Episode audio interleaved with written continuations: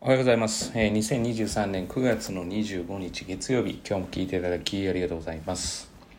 まあ本当に伸びる時って自分の意思でやり始めた時なんですよね。で、やらされてる時の伸びってもうわずかなんで、もう正直やっててもやってなくてももういいんじゃないかって思うわけですよね。その根底が私の中であるので、まあ当然やる気になってくれてる子ばっかりが来てくれたらいいし、塾は本来そういう役目だっていうふうに言われたらそうなんですけど、まあでも、いかんせんそのやる気がない人に、だからまあ言ってみたら幹がない部分のところに方法論を押しても一緒なんですよね。で、結局、まあじゃあそれってどうなのって、もう本当に本人次第なところがあるので、うん、一番難しいけれども、まあ、気持ちが変わればすぐにできるので簡単ではあるっていう。だから難しそうに見えるんですけど、簡単は簡単なんですよ。なぜかというと、えー難しい数学の問題を解いたり、えー東大の物理の問題を解いたりするわけではなくて、いかに自分がやる気になるかというか、よし、やろうというふうに、まあ、あの、決意を固めるかっていうことなので、だから難しいようで簡単。で、簡単なようで難しいっていうところなんですね。じゃあ子供に対してそれをまあ導こうと思ったらどうしたらいいのかってもう見守るしか本当ないんですよね、正直なところ。だから、なんとかしてやろうっていう気持ちを大人が持ちながら、なんとかしてやろうっていうことを思いながらやると、まあ意外にうまくいかない。特にそのなんとかしてやろうっていうのが、大人のエゴであればなおさらうまくいかないわけですよね。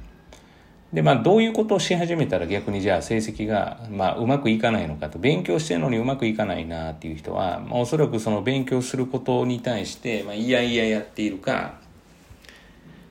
うん、まあ、はたまたですね、えー集中してやってないかっていう。簡単に言ってやってないことが一番大きいんですけど。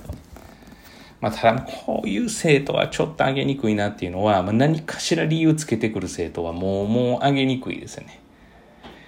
もうはっきり言うともうそれは、うん、私はちょっと苦手というかまあいくらどんくさくても例えば勉強ができなくても何とかしたいんだって気持ちがあれば本当に何とかできるんですけどさっき言ったように自主性を持てばその、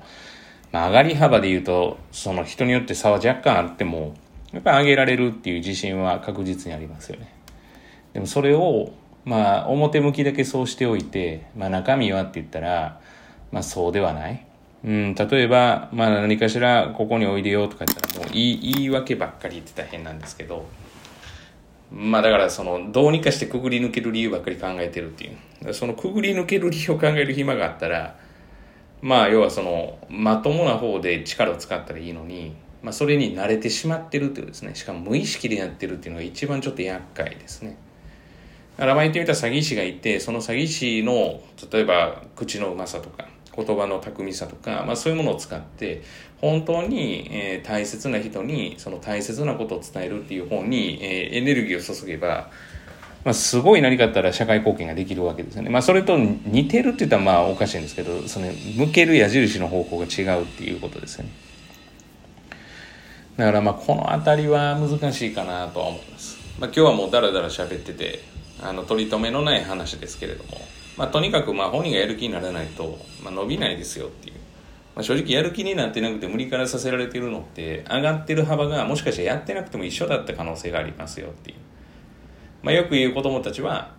いやでもそれで塾に行ってるから安心なんだっていうふうによく言うんですけど、まあ、本当かなってうちでも本当かなって思います。なんかそのいやいややらされて例えば受験学年にもかかわらずなんかその呼ばれたらまあ例えば急に来なくなるとか勝手な理由をつけてどうなんかなとかって思いますよね。で私の気持ちでどうなのって言って読んであれこれ理由つけて来ながいっていう人はもう来なくていいってなるんですよ。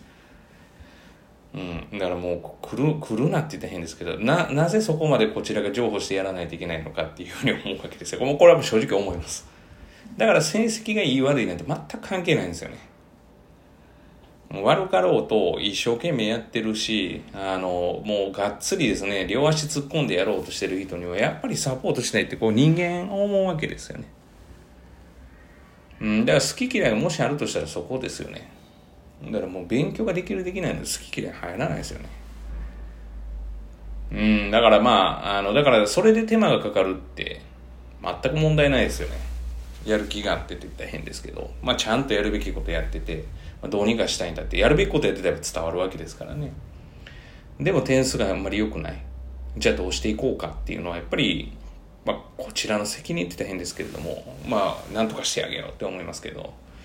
点数取れない。まああれこれこれしたらって言ったらうんどうかなとかって言われたら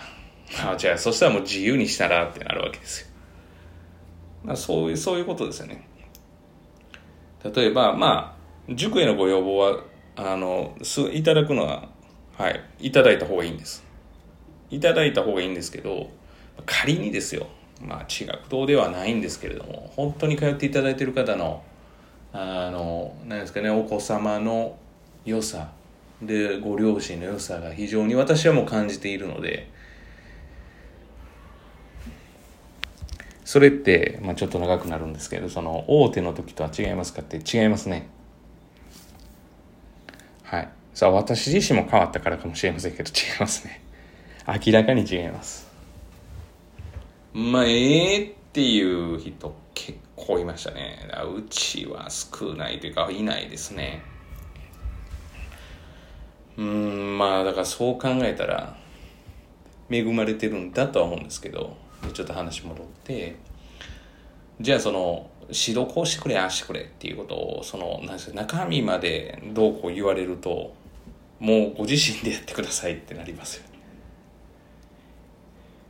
そうなんですよね。だからそのだからだからこそ目的目標が、えー、お子さん親御さん私たちで共有できることがいいわけなんですよね。一番厄介なのはやっぱ親のエゴだけ親御さんのエゴだけで、まあ、動いてて本人とそう違うでもそう向けたいんだどうしたらいいですかって。いやもう本人は一人格として生きてるわけですからね。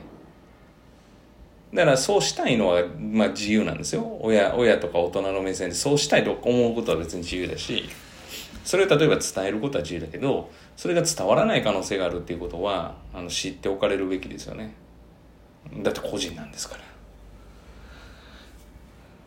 そんな逆に全部が全部言うこと聞いてたらおかしいですよね。というふうに私は思っています。まああの何ですかね。取り留めのない話ですけれども。まあ何を題にしていいかちょっとわからないですけど。はいあのやる気にならないとできないですよっていう。やっぱ幹の部分大事ですよって。まあ繰り返しにはなりますけれども、そんな話でした。えー、本日は以上です。今日も聞いていただきありがとうございました。